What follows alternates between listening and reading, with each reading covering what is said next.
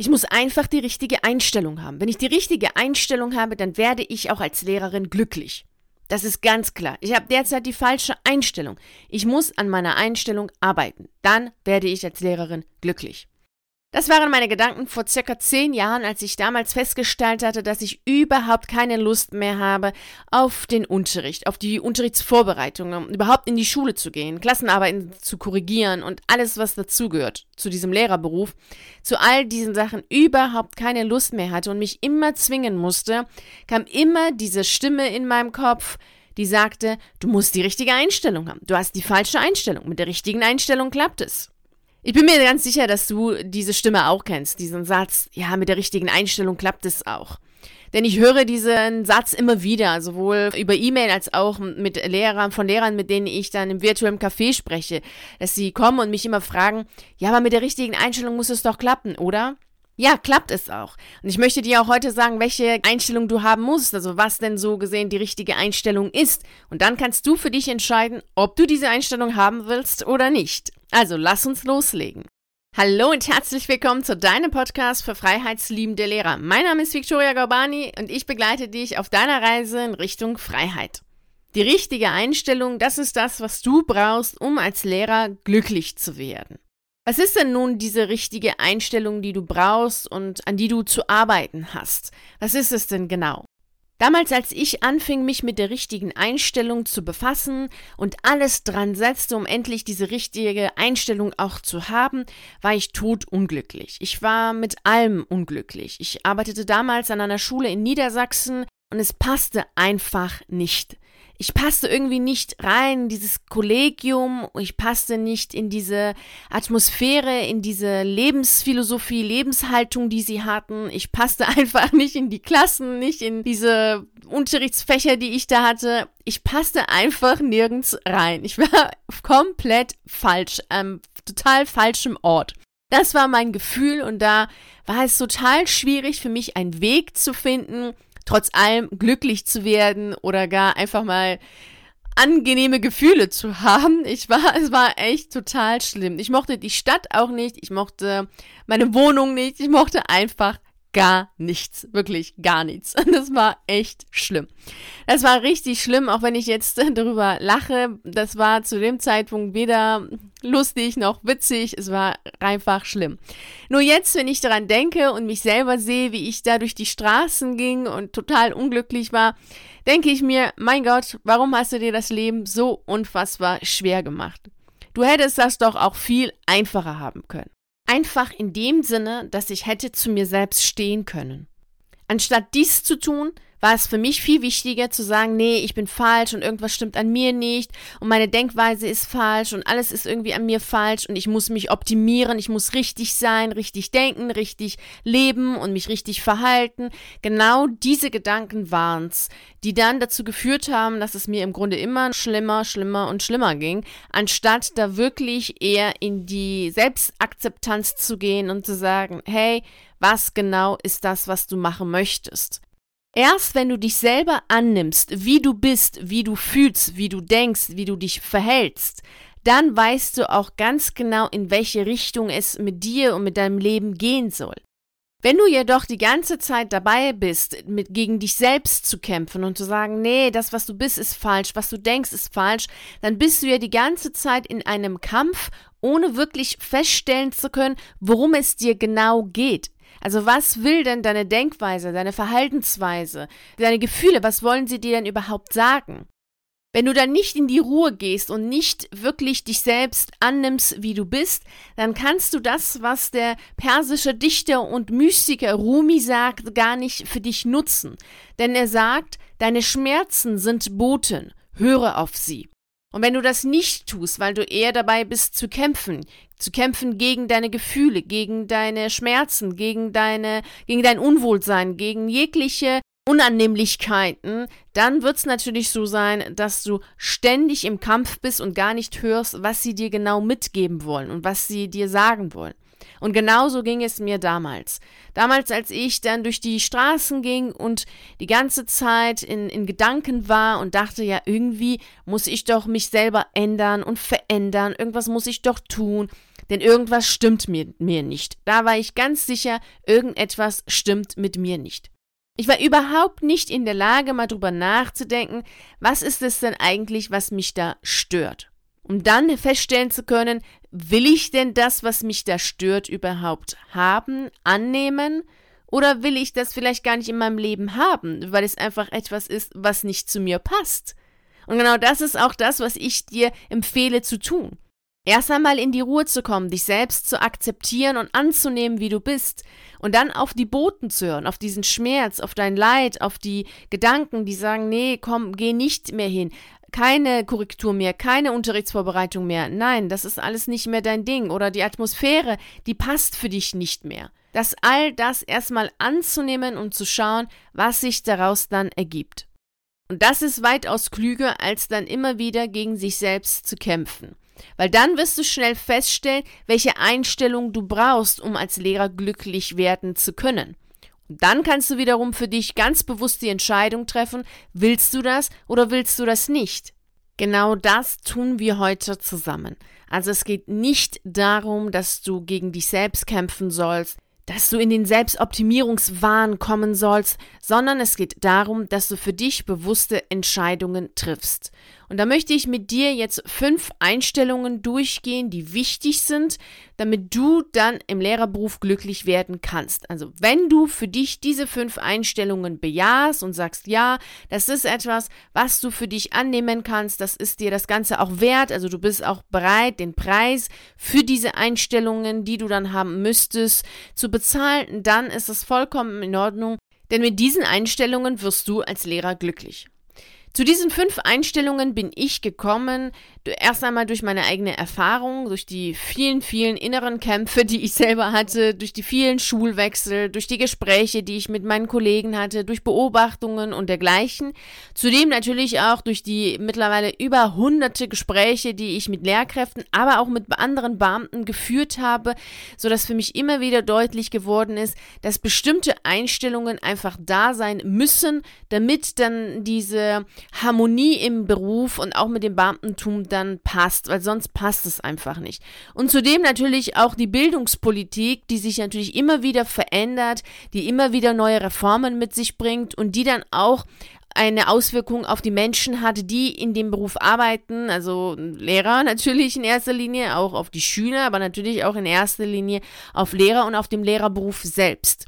Und all diese Aspekte habe ich berücksichtigt, um zu diesen fünf Einstellungen zu kommen, die du haben müsstest, um dann als Lehrer glücklich werden zu können in dem Lehrerberuf. Zumindest ein angenehmes äh, Gefühl zu haben oder dich wohl zu fühlen. Also auch wenn du jetzt nicht glücklich sein willst oder das nicht anstrebst, wobei das ja das Streben von uns allen Menschen ist und du damit zufrieden bist, einfach nur, dass es dir okay geht und oder nicht schlecht geht, kennst ja einige Menschen, die fragt man, wie geht's dir? Nicht schlecht. Also, wenn das für dich in Ordnung ist, das ähm, würdest du dann schaffen, wenn du diese fünf Einstellungen für dich verinnerlichst und dann auch lebst.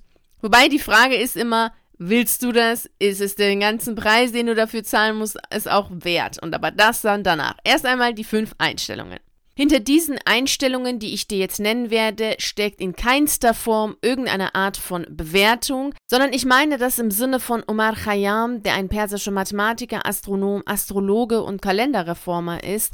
Den kennst du vielleicht eher als Dichter, weil er aufgrund seiner Vierzeiler weltweit berühmt geworden ist als Dichter.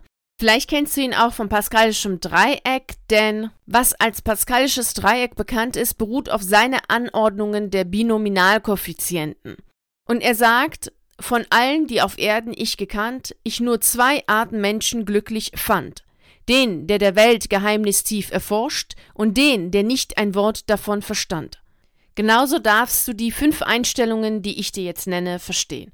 Die erste Einstellung, die du brauchst, ist, dass du Konkurrenz und Vergleichen miteinander konkurrieren, miteinander sich vergleichen, dass du das gut finden musst. Denn genau das ist ja das, was passiert, wenn du als Lehrer bewertest, wenn du als Lehrer benotest, wenn du als Lehrer auf die Schwächen hinweist und auf die Fehler und sagst, nee, das kannst du noch nicht so gut, das musst du noch besser machen und da die 6 ist nicht gut, die 1 ist eine tolle Note, und immer wieder darauf pochen, dass die gut lernen müssen, dass die viel lernen müssen, um eine gute Note zu haben. Und wenn du dieses Vergleichen nicht magst und wenn du es nicht magst, wenn die miteinander konkurrieren und wenn du es viel lieber hättest, wenn jeder für sich genau das macht, was er gut findet und in dem, was er gut ist, besser wird. Und wenn du es sogar toll finden würdest, wenn jeder für sich herausfindet, was er gut kann und genau das dann macht, dann ist natürlich die Schule für dich nicht das Richtige oder zumindest nicht ein Ort, wo du glücklich werden kannst, weil es ja genau darum geht. Leistung, Leistung, Leistung, Noten, Noten, Noten, bewerten, bewerten, bewerten, Zeugnisse. Es hat ja auch Jahr für Jahr immer mehr zugenommen, diese, diese, diesen Wunsch zu haben, immer mehr diese Zeugnisse in den Vordergrund zu stellen. Also die Schüler, die Eltern, aber dann natürlich auch die Lehrer. Also machen ja alle nur noch mit, dass es darum geht, Noten, Noten, Noten, Zeugnisse, Zeugnisse, Zeugnisse.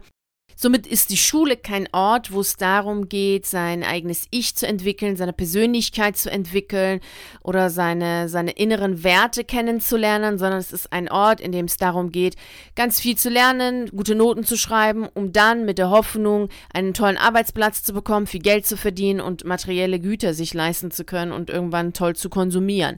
Das ist eine absolute Veränderung der, der Schule und der Sinnhaftigkeit des, der Schule und des Lernens geworden. Und wenn du jetzt denkst, naja, aber das ist doch so, auch außerhalb der Schule müssen sie doch miteinander konkurrieren. Wir sind doch in einer Welt, in der es nur noch um Vergleichen und Konkurrieren geht.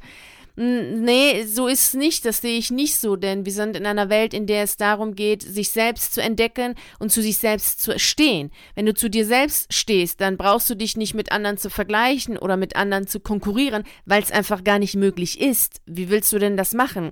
Denn das, was dich ausmacht, das macht ja dich aus und keinen anderen. Und dann gibt es Menschen, die das gut finden und es gibt Menschen, die eben den anderen gut finden, weil der dann etwas hat, was dann den ausmacht und was, die, was sie gut finden.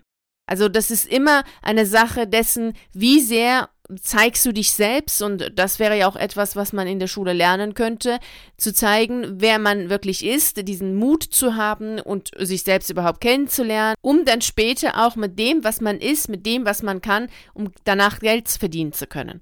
Wenn wir aber natürlich alle uns in diese Situation bringen, wo wir alle das Gleiche können müssen, wo wir alle das Gleiche leisten müssen, wo wir alle das Gleiche gut finden müssen, also richtig leben, richtig denken, richtig handeln, dann steht man ja automatisch automatisch in Konkurrenz zueinander, weil es dann ja alle gleich sind. Und das ist die Problematik, die es in der Schule ja auch gibt. Wenn alle das Gleiche machen, kann man sich vergleichen und miteinander konkurrieren. Wobei das eigentlich nicht möglich ist, weil jeder von uns natürlich anders ist. Aber es braucht erstmal Mut, um sich zu zeigen, mit dem, was man ist, auch nach außen zu gehen und dann auch noch dazu zu stehen. Und für viele ist es sogar so, dass sie ja erst einmal wissen müssen, wer sie überhaupt sind und für was sie überhaupt stehen. Das ist dann natürlich wiederum eine Stufe, die vorher geleistet werden muss. Wenn man das all das nicht macht, klar, dann muss man auch konkurrieren, klar, dann muss man auch vergleichen, weil man ja letzten Endes irgendwie eine billige Kopie von jemand anderen ist. Und das ist eigentlich das größte Problem überhaupt.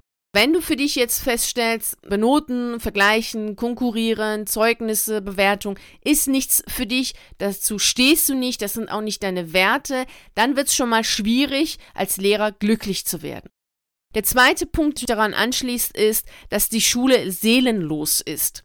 Das klingt jetzt erst einmal vielleicht hart, aber wenn du mal in dich gehst und dich mal fragst, welche Wörter kommen in der Schule sehr oft vor und welche eigentlich nie, dann wirst du schnell feststellen, dass das schon sehr viele Wörter sind, die in Richtung Maschine gehen. Nämlich funktionieren, leisten. Das sind ja die Wörter, die ganz oft vorkommen. Es muss funktionieren, du musst funktionieren, der Stundenplan muss funktionieren, die Schüler müssen funktionieren, alle müssen funktionieren. Eine Frage wie, wie fühlst du dich? Was sagt deine innere Stimme? Was möchtest du jetzt gerne machen? Wonach sehnst du dich? Das sind Wörter, die überhaupt oder Sätze, die überhaupt nicht vorkommen. Also wie oft hörst du denn das Wort Seele an der Schule? Wie oft hörst du innere Stimme? Wie oft hörst du innere Weisheit? Wie oft hörst du Sehnsucht? Wie oft hörst du Träumen? Also wenn überhaupt dann im Sinne von, hey, hör doch auf jetzt hier zu träumen, mach doch deine Aufgabe. Denn es gibt gar keine Zeit dafür, für die Seele, für die innere Stimme, um zu visionieren, um Tag zu träumen. Dafür ist überhaupt gar keine Zeit, kein Raum. Die nächste Klassenarbeit steht an, die Noten müssen gemacht werden und so weiter. Und wenn du für dich feststellst, dass du das nicht gerne magst und dass du viel lieber Raum und Zeit haben möchtest für das Menschlichsein, für Menschsein und auch mal nicht zu funktionieren, sondern einfach mal da zu sein, dann ist die Schule kein Ort für dich, denn dort wirst du unglücklich werden, denn genau das Gegenteil ist gefordert. Funktionieren, funktionieren und funktionieren. Und da sind wir auch schon bei dem dritten Punkt, den du haben müsstest oder die dritte Einstellung, die du brauchst. Es ist nämlich so, dass wenn du dein Leben darauf begrenzt, dass es materiell sicher sein muss, dass du nur die Schule haben musst, um materiell sicher zu sein, um den Beamtenstatus brauchst, um Sicherheit zu haben, dann ist es natürlich auch wiederum so, dass du dich irgendwie dort wohl fühlst, weil du der Meinung bist, dass es außerhalb sowieso nicht geht. Also du findest ja eh keinen Job, Alternativen gibt es nicht und eine Sicherheit wie im Beamtentum gibt es ja auch nicht und selbstsicher bist du auch nicht, Selbstvertrauen hast du ja auch nicht, Fähigkeiten hast du ja auch nicht. Und demnach bleibt dir nichts anderes übrig, als dich irgendwie in der Schule zurechtzufinden, ein Kompromissleben zu führen und die Einstellung zu haben, so ist es halt, da kann man nichts machen, aber immerhin geht es dir ja besser als alle anderen. Und in allen anderen Jobs, da ist es doch auch nicht besser. Überall gibt es doch irgendwas Schlechtes. Dazu habe ich übrigens auch ein Video gemacht, verlinke ich dir, schau dir das auch nochmal an. Wenn du diese Einstellung hast und die dann immer und immer, immer wiederholst und verinnerlichst, dann ist es natürlich so, dass du das irgendwann glaubst, dass es tatsächlich so ist. Und dann denkst du auch, naja, die Welt ist so, alles so schlimm, alles furchtbar, alles traurig. Und dann kannst du natürlich auch nur im Lehrerberuf bleiben und irgendwie wirst du dich damit schon zurechtfinden und dann glücklich sein, weil du hast ja diese Sicherheit, du hast die materielle Sicherheit und es ist alles ganz toll und das ist ja auch alles super. Denn du kannst dir ja ganz viel kaufen und dann machst du es vielleicht wie eine Kollegin, die ich mal hatte, die sich selber bestrafen wollte oder gar austricksen wollte, indem sie sich ein Haus gekauft hat, was sie dann 15 Jahre abbezahlen musste und da war ganz für sie ganz klar, dass sie ja im Lehrerjob bleiben muss, weil sonst kann sie ja das Haus nicht abbezahlen. Es ist auch eine Möglichkeit, sein eigenes Leben so weit zu reduzieren und so banal zu machen, dass es am Ende nur noch darum geht, dass man ein Haus abbezahlen muss. Also du bist auf dieser Welt, um ein Haus abzubezahlen. So war dann ihre Einstellung zu ihrem Leben. Das fand ich sehr traurig. Für sie war das eine Möglichkeit, sich im Lehrerberuf zu halten. Das war für sie wohl anscheinend einfacher, als sich mit ihrer eigenen Angst und mit ihren eigenen Bedenken und Sorgen zu befassen, um wirklich das zu tun, was sie gerne machen möchte, um den Sinn ihres Lebens zu erkunden. Das war dann für sie zu viel. Und wenn du sagst, ja, du findest das gut, du kannst da mitgehen, du möchtest gerne konsumieren, du brauchst die Sicherheit im Außen, also das Beamtenverhältnis und kannst dir selber keine innere Sicherheit geben und möchtest das auch nicht lernen, möchtest da auch gar nicht den Weg dahin gehen, dann ist es wiederum eine gute Möglichkeit, um dich dann im Lehrerberuf zu halten. Und mit dieser Einstellung kannst du vielleicht dich auch wohlfühlen und gut fühlen, weil du dann weißt, naja, komm, etwas anderes gibt es ja eh nicht, also einfach bleiben und da ist es dann auch schon gut. Und das ist genau das, was ja auch ähm, dieser Vierzeiler von Omar Khayyam meinte. Also es gibt auch diejenigen sozusagen, die glücklich sind und den, der nicht ein Wort davon versteht. Also entweder bist du jemand, der sagt, du möchtest das Geheimnis des Lebens, deines eigenen Lebens erforschen, dann bist du glücklich, oder du bist jemand, der davon nichts versteht. Und wenn du jetzt denkst, was erzählt sie da jetzt gerade? dann gehörst du zu denjenigen, die das nicht verstehen. Wobei bitte, das ist keine Bewertung, das ist vollkommen in Ordnung. Dann ist es ja auch gut für dich, weil du dann ja sagen kannst, okay, hey, im Lehrerberuf, da geht es mir gut. Weil ich verstehe das gar nicht, was das soll mit diesem Sinnstiften, Sinn des Lebens, der Frage, warum bin ich überhaupt hier? Ja, warum wohl? Um einfach zu arbeiten, mein Haus abzubezahlen, viel zu konsumieren, Fernreisen zu machen. Das war's. Dann ist es auch in Ordnung so. Diese Einstellung brauchst du, um im Lehrerberuf dich halten zu können. Die vierte Einstellung ist die, die ich damals selbst hatte. Damals, als es mir so schlecht ging und ich da in Niedersachsen war und durch die Straßen wanderte und für mich dann immer versucht habe, irgendeine Lösung zu finden, wie ich denn diese wundervollen Einstellungen verinnerlichen kann, war es dann so, dass ich dazu neigte zu sagen, naja, wenn ich so einen wunderschönen bunten Kalender habe, so eine tolle Federmappe und eine bunte, ganz tolle, glücklich machenden Rucksack habe, dann bin ich ganz sicherlich total glücklich im Lehrerberuf, dann dann muss es doch gehen. Ja, es hört sich total lächerlich an. Das ist, war es auch. Also wenn ich jetzt drüber nachdenke, wie ich auf diese Idee kam, finde ich sie jetzt auch total lächerlich. Aber ich hatte sie tatsächlich, ich hatte tatsächlich den Gedanken und war sogar auch davon überzeugt, dass ich mit äh, schönen, bunten Schulsachen es schaffen könnte, dass ich den Beruf gut finde und dass ich dann im Beruf bleibe. Und habe mir tatsächlich damals auch so eine bunte Federmappe gekauft, aber hm, Welch ein Wunder, es hat nicht ganz funktioniert. Und diese Oberflächlichkeit, die ich damals hatte, die erlebe ich auch bei anderen, die dann versuchen mit Meditation, Yoga und dergleichen sich dann im Lehrerberuf zu halten, weil sie dann denken, damit finden sie dann diese innere Ruhe, die sie brauchen. Und letztlich ist das alles natürlich sehr oberflächlich, denn gerade wenn du meditierst, was ja letztlich eine Kontemplation ist, dann geht es ja genau darum, dass du nach innen gehst dann schaust du ja in dich selbst und dann schaust du in deine innere Welt und dann kommt ja eine, eine Stimme heraus, dann kommt ja ein Wunsch heraus, dann kommt ja auch die Sehnsucht. Und wenn du das wirklich ernst meinst mit der Kontemplation oder mit der Meditation, dann meinst du ja, dass du deine innere Welt erforschen willst und weitergehen möchtest.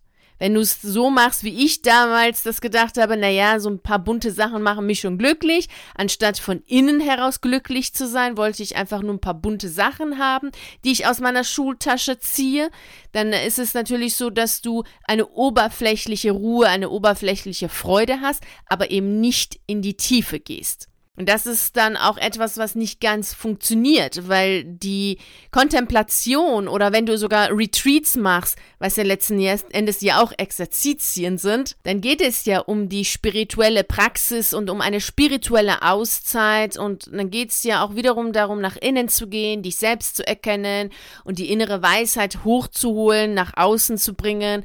Dementsprechend ist das so ein Widerspruch in sich einerseits dieses Oberflächliche haben zu wollen, ja, ein bisschen Ruhe, ein bisschen Stille, indem man da ein bisschen meditiert äh, und dann vielleicht mal eine Woche mal in einem Retreat ist. Aber letzten Endes, am Ende sind das doch alles christliche, spirituelle Auszeiten und Praxisen, die man dann vollzieht mit einem anderen Namen. Damit es klingt ja auch besser so Retreats als Exerzitien oder Meditation. Aber es bleibt eine spirituelle Praxis, ob es jetzt buddhistisch angehaucht ist, ob es jetzt christlich angehaucht ist, egal wie es angehaucht ist.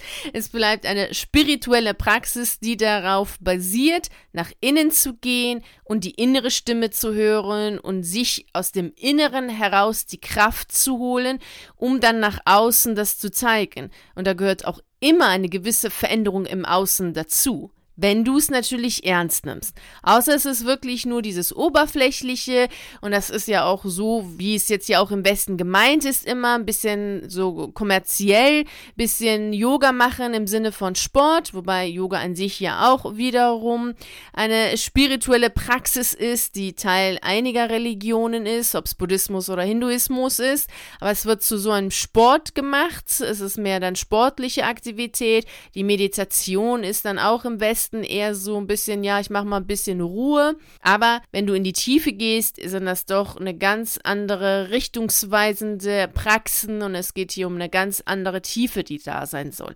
Und hier ist auch die Frage, wenn du natürlich eher so ein Typ bist, der immer diese eher oberflächlichen Einstellungen hat, eher oberflächlich ist und immer mehr in die Richtung von Wellness und es soll ein bisschen nett sein, ein bisschen wehtun, aber eigentlich nicht zu viel. Am besten, es macht nur Spaß und Freude dann passt das schon. Wenn du aber jemand bist, der eben tiefsinniger ist und mehr in die Tiefe geht, dann wirst du anhand solcher Praxen nicht ähm, dein Glück finden in der Oberflächlichkeit, sondern erst recht, wenn du in die Tiefe gehst. Und da stellt sich dann wiederum die Frage, wie tief willst du gehen? Weil wenn du tief gehst, dann wirst du schnell feststellen, dass das Leben weitaus mehr ist als Sicherheit, Kontrolle, Hauptsache Überleben, Konsum. Und dann passt wiederum der Lehrerberuf für dich nicht. Also wenn du oberflächlich bleibst, dann kannst du mit solchen Praxen dich dann weiterhin so zufriedenstellen, indem du ein bisschen Yoga machst, ein bisschen meditierst, dann ist alles super. Aber wenn du jemand bist, der wirklich in die Tiefe gehen möchtest, möchte und diese Praxen auch ernst nimmt, dann wirst du definitiv an einem Punkt kommen, an dem du feststellst, hm, der Ruf, der ist da auf jeden Fall und du bist schon gerufen worden, wie wir das ja vor drei Wochen in der Podcast-Folge besprochen haben. Und dann willst du auch diesem Ruf folgen. Und dann geht es dann für dich eher raus aus dem Lehrerberuf. So, dann sind wir jetzt bei dem fünften Punkt, der auch wiederum dazu passt. Denn je mehr du dich an dem Außen orientierst und an dem, was sein soll, was wichtig ist, was gut ist und dich auch daran misst, an dem, was dir von außen vorgegeben wird, desto eher neigst du dazu, natürlich den Lehrerberuf gut zu finden, beziehungsweise es überhaupt nicht zu hinterfragen, was da genau gemacht wird. Und je mehr du jemand bist, der in die Tiefe geht, der, der zu sich selbst steht, der mehr auch in sich selbst ruht, wirst du Sachen hinterfragen und dementsprechend wirst du immer mehr feststellen, dass der Beruf nicht passt oder dass die Verhaltensweisen nicht passen oder dass die Fremdbestimmung im Beamtentum nicht passt oder die Vorgaben nicht passen, die durch die Reform entstehen. So wie die PISA-Studie, die gemacht werden muss, so dass die Kernfächer total wichtig sind, so dass die kulturellen Fächer Musik, Kunst äh, und dergleichen nicht mehr wichtig sind. Also all diese Faktoren werden dir immer mehr auffallen, wenn du jemand bist, der eher nach innen geht, in dir selbst wirklich eine innere Stärke hast, in dir selbst ruhst und wenn du eher jemand bist, der im Außen orientiert ist, dann wirst du all das, was von außen kommt, an Maßstäbe, an Wertvorstellungen, die wirst du sofort annehmen und sofort auch erfüllen wollen. Jetzt ist ja total in Digitalisierung und wenn du jemand bist, der sich dann im Außen orientiert, denkst du, oh ja, jetzt musst du alles ganz dran setzen, alles tun, damit du total gut in diese ganzen digitalen Techniken bist, damit du ganz tollen digitalen Unterricht machst und verlierst dich in die Werte, Maßstäbe, die von außen kommen, weißt am Ende gar nicht, wer die dann vorgibt. Wer ist das denn eigentlich? Sind das die Medien? Ist das die OECD? Ist das, wer ist das denn überhaupt? Wer sagt denn überhaupt, dass denn jetzt die Lehrer alle super toll müssen in, sein müssen in den medialen Bereich? Wer ist denn das jetzt genau? Und willst du das? Ist es denn überhaupt das, was du willst? Soll das denn in diese Richtung gehen? Ist es denn überhaupt im Sinne der Schüler? Sind dann die Schüler glücklich, wenn du als Lehrer jetzt einen total tollen Videokonferenz machen kannst und deinen Unterricht total toll digitalisierst, sondern deine Schüler alle voll glücklich und zufrieden? Also, wenn du jemand bist, der nach innen geht, der wirklich in sich selbst ruht, wirst du all diese Punkte hinterfragen und viele andere hinterfragen und wirst dementsprechend auch im Lehrerberuf langfristig nicht glücklich sein, wenn du jemand bist, der wenig in sich selbst ruht und immer im Außen ist und immer so sein will wie die anderen und jegliche Leistungen erfüllen will, die von außen kommen, jegliche Maßstäbe erfüllen will, die von außen kommen und jegliche Werte sofort zu seinen eigenen Werten macht, obwohl die eigentlich von außen kommen ohne dass du sogar beantworten könntest, wer sie vorgibt, dann bist du jemand, der im Lehrerberuf glücklich ist, weil du ständig damit beschäftigt bist, hinter all diesen ganzen Werten, Leistungen, Maßstäbe hinterher zu rennen, bist du genug und ausreichend beschäftigt und hast eh keine Zeit, selbstsicher zu sein, Selbstvertrauen aufzubauen oder gar irgendwas zu hinterfragen zu den neuen Maßstäben und Wertevorstellungen, die es jetzt an den Schulen gibt, wieder auch mit dem Digitalpakt, auch eine Bildungsreform, die jetzt gekommen ist und viele weitere werden natürlich folgen, habe ich ein Video gemacht, schau dir das auch nochmal an, das verlinke ich dir auch nochmal in der Beschreibung zu dieser Podcast-Folge. Das waren jetzt die fünf Einstellungen, die du brauchst, um als Lehrer okay, glücklich, zufrieden sein zu können. Und wenn du für dich die nochmal durchgehst und sie bejahst, dann funktioniert's, dann weißt du, was es demnächst bedeutet, wenn du sagst, ich brauche die richtige Einstellung. Wenn du sie für dich verneinst und sagst, nee, das möchtest du nicht, denn der Preis, den du dafür zahlen müsstest, ist zu hoch, denn der Preis wäre, dass du deine Träume nicht lebst, dass du dir selber nicht vertraust, dass du nicht in die Entdeckungsreise gehst, in die Erforschung deiner inneren Welt gehst, deiner Fähigkeiten gehst und diesen Ruf nicht folgst, um herauszufinden, was wirklich sein könnte, der Freiheit nicht folgst und vor allem deiner Sehnsucht nicht folgst, weil du dich dann immer klein machst, klein hältst und in dieser kleinen Welt lebst. Wenn du das nicht willst, was ich sehr gut nachvollziehen kann, denn ich wollte das auch nicht und habe mir deswegen gekündigt und bin rausgegangen. Das war die beste Entscheidung meines Lebens. Und wenn du das auch nicht möchtest, dann hol dir doch auf meiner Seite den Fahrplan für deine Kündigung, also den Kündigungsfahrplan. Das ist eine PDF-Datei von 30 Seiten. Kannst du dir kostenfrei herunterladen und daran kannst du schon mal anfangen, deine Kündigung vorzubereiten. Ich wünsche dir auf jeden Fall viel Freude und Erfolg bei dem, was du machst und bei dem, was du entscheidest. Vielen herzlichen Dank, dass du bei dieser Podcast-Folge dabei warst. Ich würde mich natürlich riesig freuen, wenn wir auch nächste Woche Montag um 6 Uhr wieder zusammen die Reise in Richtung Freiheit antreten. Und natürlich freue ich mich auch, wenn wir in der Zwischenzeit uns auf einen der YouTube-Videos sehen oder auf einen der zahlreichen Artikeln auf meiner Seite lesen. Bis dahin, ich wünsche dir einen wunderschönen Tag und nicht vergessen, mach dein Leben zu einer atemberaubenden Reise. Ciao.